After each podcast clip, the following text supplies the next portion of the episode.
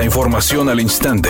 Grupo Radio Alegría presenta ABC Noticias. Información que transforma.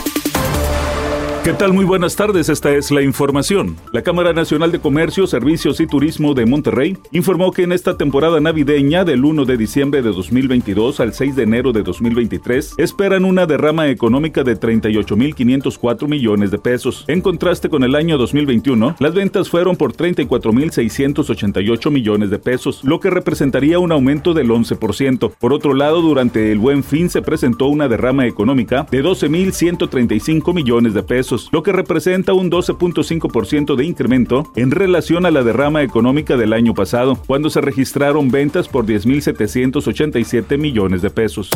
Editorial ABC con Eduardo Garza. No sé cuánto le den a usted de aguinaldo, pero los 42 diputados de Nuevo León se embolsaron 60 días, más de 180 mil pesos cada uno de aguinaldo, más el fondo de ahorro, prima vacacional y sueldos adelantados. Esos son los que dicen que nos representan en el Poder Legislativo. En tema de sueldos y prestaciones, los 42 diputados sí se ponen de acuerdo, pero no les hable de trabajo porque se echan para atrás. La legislatura actual es la más improductiva en la historia de Nuevo León.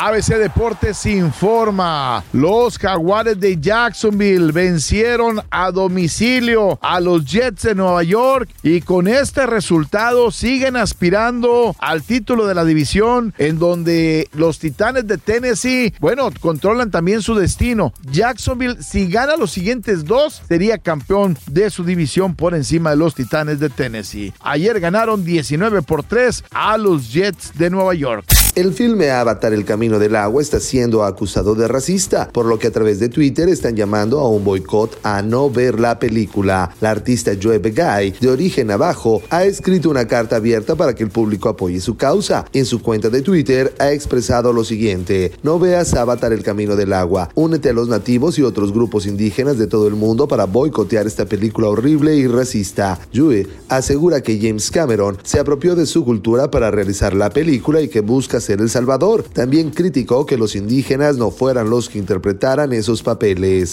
Temperatura en Monterrey 3 grados centígrados. ABC Noticias, información que transforma.